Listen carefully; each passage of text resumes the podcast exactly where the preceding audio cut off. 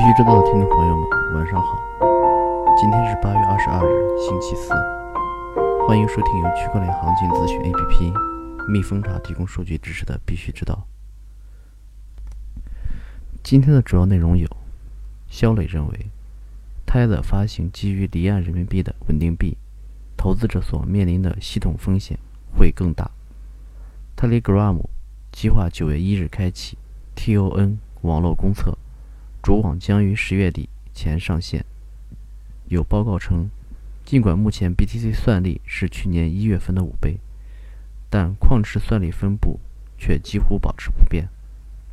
首先来看数字货币行情，蜜蜂查二十四小时行情晚报，八月二十二日十八点数据：BTC 报价一万零一十三点零八美元，二十四小时跌百分之一点七九，交易量为。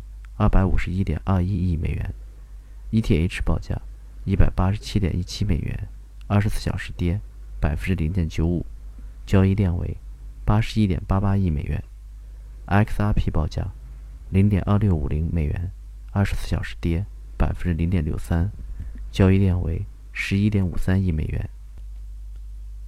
针对 Tether 将会发行锚定离岸人民币稳定币这一消息，财经作家肖磊表示。Tether 公司非常善于做公关，主要原因其实是 Tether 的主要用户在中国。之前 Bitfinex 账户被美国冻结，结果发布平台币募集资金，几乎百分之九十的用户也都来自中国。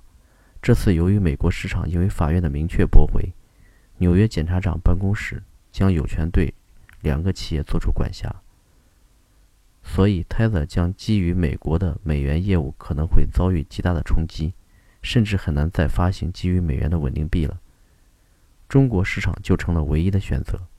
一方面是离岸市场便于操作，目前香港也无法有效监管；另一方面，国内用户比较吃这一套。因此，肖磊认为，这次发行基于离岸人民币的稳定币，Tether 的可操作空间会更大。投资者所面临的系统风险也会更大，因为没有像美国一样监管的制衡，那么 Tether 在人民币这个框架下，更容易挪动用户资金，然后等美国遭遇处罚之后，用中国用户的资金再去交纳美国的罚款。肖磊表示，目前来看，这种方式存在很大的信用问题，需要更多的可信第三方参与发行。否则就是典型的钻法律的漏洞，投资者基本不可能得到保护。据报道，加密钱包 Blockchain.com 添加支持波卡网络代币。Blockchain 的加密钱包目前支持比特币、以太坊、比特现金、恒星币和 PAX。威神就赵长鹏新的区块链已在很大程度上解决了速度。及容量问题的言论回应称，根本没有解决。即使是较新的半中心化区块链的 TPS 数量也仅在数百。据我所知，EOS 已经存在可扩展性瓶颈问题。之前，赵胜鹏发推称：“我喜欢 V 神及 ETH，速度和容量在一年之前是个问题，但现在新的区块链们已经很大程度上解决了这个问题。”我们需要增加人们可以实际使用的应用程序，以便我们再次突破容量限制问题，专注于应用。据链文消息，Telegram 旗下区块链项目 Telegram Open Network（TON） 中文社区称，TON 核心代码已经基本完成，计划九月一日开启公测，开放全节点代码和网络验证模块。TON 中文社区表示。这将是 TON 主网上线前的最后测试版本，而 TON 主网将按约定在十月三十一日之前上线。今年五月份，链文曾报道，Telegram 在邮件中表示，TON 网络的测试工作从今年三月份已经展开。测试显示，TON 虚拟机和拜占庭共识算法可以实现白皮书中列出的目标。另外，Telegram 团队也正式发布了一份文件。介绍了名为 FIFT 的编程语言，该语言将用于创建和管理 TON 区块链上的智能合约。今年二月份时，Telegram 团队曾表示 TON 网络的开展工作已经完成了百分之九十。当时也有媒体报道，Telegram 团队已经在一个亚洲的虚拟货币交易所谈上币事宜。TON 网络的原生代码 GRAM 很有可能选择在火币、币安和 OKEX 上币交易。Telegram 通过私募为 TON 融资十七亿美元，参与投资的机构包括红杉、KPCB 等。The Block 发布了一份关于比特币矿池算力分布的报告。报告指出，尽管目前比特币算力是2018年1月份的五倍，但矿池分布几乎保持不变。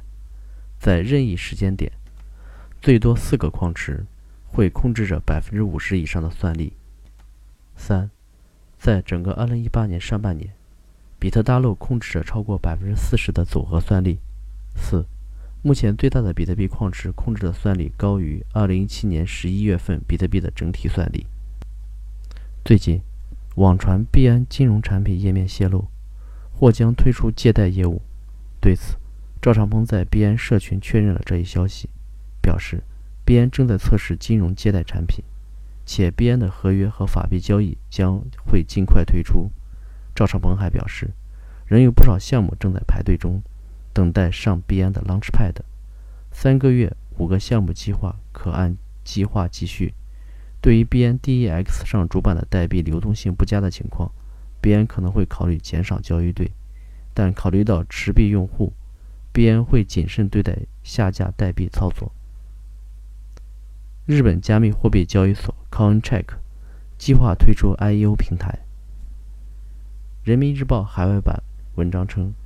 央行推出的数字货币既不是当下流行的电子钱包或网上支付，也不是完全的推倒重来取代现有人民币体系，而是对流通现金具有一定期待性的全新的加密电子货币体系。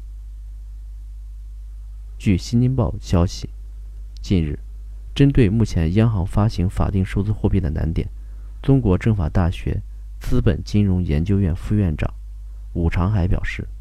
目前要发行数字化人民币，面临以下三大挑战：一是技术问题；二是人民币资本向下不能自由流动；三是利用数字货币进行违法犯罪等。据中国电力新闻网消息，八月二十二日，国网电子商务有限公司、国网金融科技集团所属国网区块链科技北京有限公司揭牌成立。记者了解到。成立国网区块链公司，广东金融高新区区块链加金融科技产业孵化中心正式揭牌。